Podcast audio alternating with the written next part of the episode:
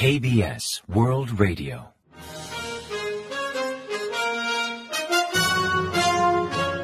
Informativo de KBS World Radio. Bienvenidos un día más al informativo de KBS World Radio.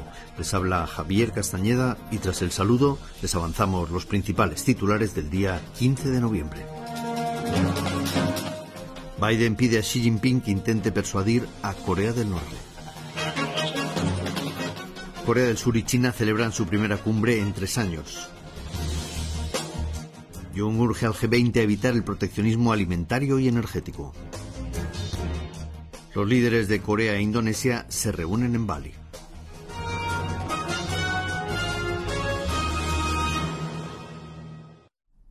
Y tras el avance de titulares les ofrecemos las noticias.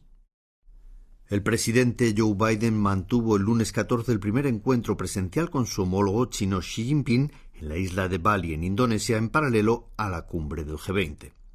El mandatario estadounidense urgió a China a usar su influencia sobre Corea del Norte para instar al régimen de Kim Jong-un a actuar con responsabilidad y volver a la mesa de negociaciones, aunque se ignora si Beijing podrá frenar la escalada de amenazas de Pyongyang y sus reiterados ensayos balísticos. Incluso advirtió que si Corea del Norte continúa con las provocaciones, Estados Unidos podría adoptar medidas de defensa adicionales. Tras casi tres horas de reunión, la Casa Blanca dio a conocer que Biden mostró cierta inquietud por la conducta beligerante de Corea del Norte, enfatizando que la sociedad global desea que Pyongyang actúe con responsabilidad. De esta forma dio a conocer que hay que impedir la escalada de tensiones por parte norcoreana ante la posibilidad de que este país continúe con sus pruebas de misiles intercontinentales o realice un séptimo ensayo nuclear. Asimismo, Biden también aludió a otros asuntos como los problemas entre China y Taiwán, la situación de los derechos humanos de los yugures en Xinjiang y las políticas de Beijing sobre Hong Kong. Especialmente en cuanto a Taiwán, recalcó su rotunda oposición a cualquier ataque de China y enfatizó que las acciones beligerantes contra Taiwán desequilibran la paz y la estabilidad regional, además de poner en peligro la paz mundial. No obstante, destacó que Estados Unidos respeta la política de una sola China que promueve Beijing. El presidente de Corea del Sur, Yoon Suk-yeol, y el presidente de China, Xi Jinping, mantuvieron su primer encuentro a las 5 de la tarde, hora local en Bali, Indonesia, sede que actualmente acoge la cumbre del G20. Es la primera vez que ambos líderes se reúnen a solas, presencialmente, mientras que la última cumbre entre los presidentes de Corea del Sur y de China se celebró en diciembre de 2019 en Beijing entre Xi Jinping y el entonces presidente surcoreano Moon Jae-in. Como tema principal del encuentro, según la oficina presidencial, figuró la escalada de provocaciones con misiles balísticos por parte de Corea del Norte y el posible séptimo ensayo nuclear por parte de Pyongyang.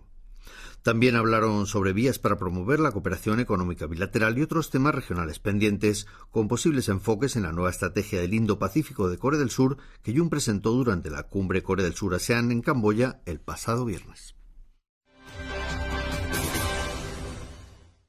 El presidente Yoon Suk-yeol urgió evitar el proteccionismo alimentario y energético durante su participación en el G20 el martes 15 en la isla indonesa de Bali.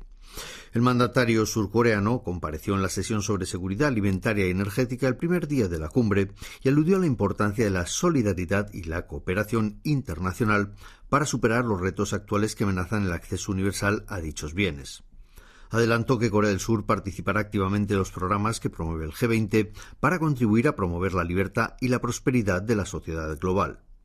Afirmó que para lograr una mayor seguridad alimenticia y energética hace falta establecer un sistema de suministro, acceso y distribución más sostenible y ecológico, tarea en la que el G20 debería aumentar su interés. Así exhortó a todos los integrantes del Grupo de los Veinte a promover nuevas tecnologías y compartirlas para que toda la comunidad internacional pueda sumarse a la conversión digital en dicho ámbito. Finalmente presentó las iniciativas de Corea del Sur para impulsar la seguridad alimenticia y energética y también la descarbonización, como la agricultura inteligente, una apuesta para mejorar la productividad y reducir las emisiones de gases de efecto invernadero o las energías limpias. El presidente Yoon Suk-yeol se reunió el lunes 14 con Joko Widodo, su homólogo indonesio, en un encuentro de cortesía previo a la mesa redonda de negocios Corea-Indonesia.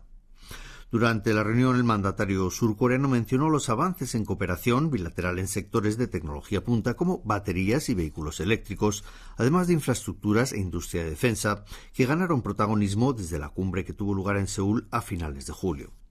Como próximo objetivo, aludió a optimizar la red económica y a reforzar la cadena de suministro, aprovechando las estructuras complementarias de Corea del Sur y de Indonesia en cuanto a economía industrial. Yun enfatizó que Corea del Sur, poseedor de tecnología punta, puede ser un socio ideal para promover la estrategia Crear Indonesia 4.0, centrada en fomentar la manufactura aprovechando sus abundantes reservas de recursos naturales. Durante la mesa redonda de negocios, ambos líderes firmaron diez memorandos de entendimiento para promover los intercambios y la cooperación en materia de minerales y conversión ecológica, además de activar un diálogo de alto nivel sobre inversiones. Unas recientes fotos satelitales muestran unas obras en la base de lanzamiento de satélites de Dongchangri en la costa oeste de Corea del Norte, movimientos que Seúl y Washington vigilan estrechamente. Según informó La Voz de América el lunes 14, en base a las fotos de Planet Labs, en las imágenes se aprecia una nueva construcción a unos 200 metros al sureste de la plataforma de ensayos de motor de la base. Se trata de una estructura rectangular de unos 30 metros de largo, con una base de hormigón sobre la que se aprecian 10 agujeros cuadrados. Mediante una carretera hacia el noreste, conecta con la plataforma creada entre el 28 de octubre y el 1 de noviembre. Los analistas estiman que podría ser un centro de observación o una plataforma mejorada de ensayos de motor, aunque por el momento no pueden confirmar qué tipo de instalación es. Corea del Sur y Estados Unidos siguen de cerca los movimientos en Dongchangri, pues Pyongyang podría lanzar otro cohete de largo alcance con el objetivo, tapadera, de poner en órbita un satélite espía. El primer ministro Han Dok-soo participará en la cumbre de APEC, el Foro de Cooperación Económica de Asia-Pacífico, a celebrarse en Bangkok, Tailandia, los días 18 y 19 de noviembre. Bajo el lema Apertura, Conexión y Equilibrio, la edición 2022 de la cumbre de APEC reunirá a los líderes de 21 países que debatirán sobre estrategias para un crecimiento inclusivo y sostenible en Asia-Pacífico, así como para impulsar el comercio y las inversiones. Además de participar en las sesiones programadas, intentará promover la candidatura de Pusan para la Expo Mundial 2030. También enfatizará el liderazgo del Foro APEC en la lucha contra el cambio climático, la campaña para reactivar el comercio multilateral y las iniciativas para estabilizar la cadena de suministro, además de explicar la aportación de Corea del Sur en dichos ámbitos. La selección surcoreana de fútbol ya ha comenzado el entrenamiento de adaptación en Qatar de cara al Mundial 2022.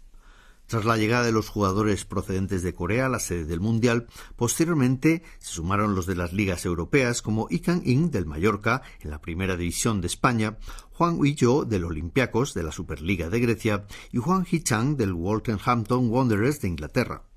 Por el momento, Han Hee-chang se ausentó del entrenamiento el primer día para guardar reposo y no agravar una lesión en la musculatura de su pierna izquierda. También destaca la ausencia de Son Hong-min, quien tras una cirugía en la zona del ojo izquierdo no se sabe si podrá jugar el Mundial. La pandemia ha afectado en gran medida a la salud de las personas y también a los menores. En concreto, los últimos años en Corea ha aumentado el número de alumnos con sobrepeso y problemas de visión. Según los datos del Ministerio de Educación sobre Salud Estudiantil, la tasa de alumnos de primaria, secundaria y bachillerato con agudeza visual menor a 0,7 o que usan gafas para corregir algún problema de visión aumentó en 2021 un 4,8% respecto a 2019, pasando de un 53,22% a un 58,02%. Por otra parte, también aumentó la obesidad entre los menores, pasando del 15,1% en 2019 al 19% en 2021, aunque dicho porcentaje supera el 30% si incluimos a niños y adolescentes con problemas de sobrepeso. Y ahora pasamos a ofrecerles el pronóstico del tiempo. Para el miércoles 16 se esperan cielos nublados en todo el país. La temperatura será similar o ligeramente más elevada a la del martes, oscilando entre 1 grado y 10 grados centígrados de mínima en la mañana y entre 12 y 18 grados centígrados durante la tarde. La calidad del aire será regular excepto al sur de Gyeonggi y en Chuncheon del sur, donde el smog llegará a nivel malo. Y a continuación comentamos los resultados del parqué. El índice de la bolsa surcoreana, el Kospi, cerró el martes 15 al alta tras ganar un 0,23% respecto al lunes hasta cerrar en 2.480,33 puntos. En tanto, el COSDAC, el parque automatizado, mejoró un 2,11% respecto al día anterior hasta culminar en 744,96 unidades. Y en el mercado de divisas el tipo de cambio sufrió una abrupta caída, frenando el fortalecimiento del dólar. Ante los pronósticos de nuevas subidas de tipos por parte de la Reserva Federal de Estados Unidos, el valor del dólar podría fluctuar ante la cierta ralentización de la inflación. Así, el martes 15 la moneda surcoreana se apreció frente a la estadounidense que perdió 8,3 unidades hasta cotizar a 1.317,6 wones por dólar al cierre de operaciones. Y hasta aquí el informativo de hoy. Gracias por acompañarnos y sigan en la sintonía de KBS World Radio.